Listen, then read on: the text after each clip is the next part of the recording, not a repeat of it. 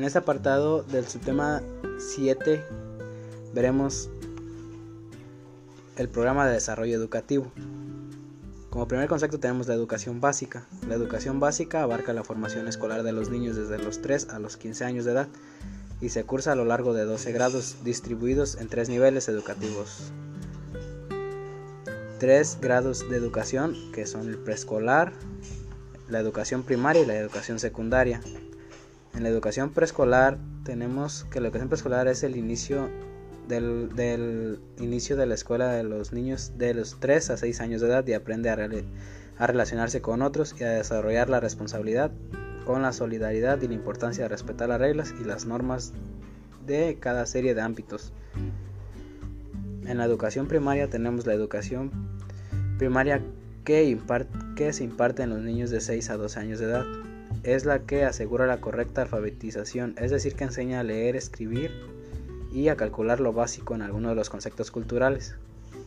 En la educación secundaria tenemos que la educación secundaria en México se define como el último tramo de enseñanza básica obligatoria. La importancia de esta etapa educativa reside en solo en la adquisición de los conocimientos mm, avanzados y si no además también sin mencionar las habilidades que se están perfeccionando.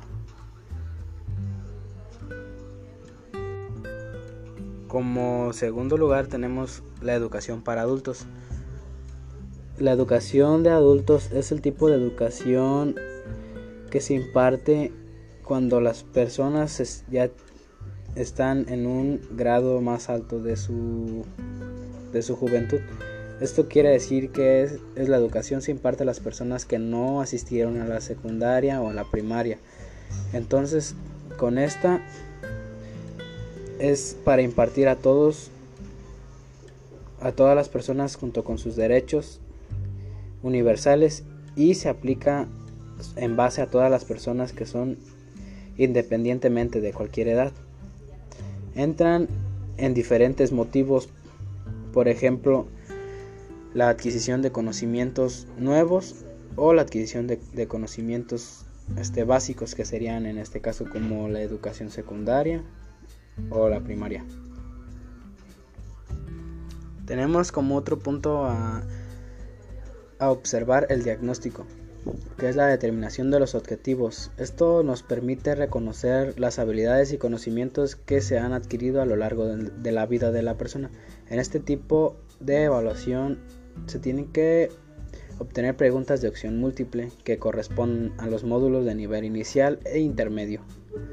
Los objetivos son a la finalidad de ofrecer a todas las personas adultas la posibilidad de dominar y actualizar o completar y ampliar sus conocimientos y aptitudes para su desarrollo personal y profesional. Y como último apartado tenemos la educación media y superior.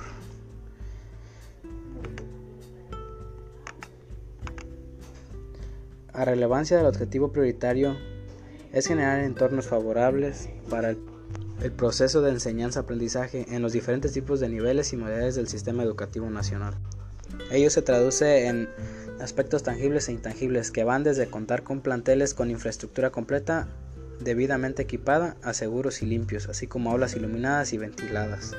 Las escuelas de educación media superior solamente el 74.8% disponen de agua potable, el 68.8% cuentan con computadoras y el 50.3% tienen conexión a Internet. Por otro lado, los recursos educativos como libros, cuadernos, pizarrones y computadoras, proyectores o pantallas, entre otros, tienen repercusión positiva cuando cuentan con un acompañamiento pedagógico adecuado a las necesidades e intereses de los educandos. El gobierno de la Cuarta Transformación pondrá en marcha los mecanismos que impulsen los procesos de cambio para que la niñez y la juventud del país estén en el centro de la atención de la educación. Para lograr con éxito esta tarea, los entornos favorables a la enseñanza-aprendizaje juegan un papel trascendental, ya que será en estos espacios en los que se gastará la transformación de fondo que requiere este país y las aulas servirán para formar a las futuras generaciones a partir de una educación integral.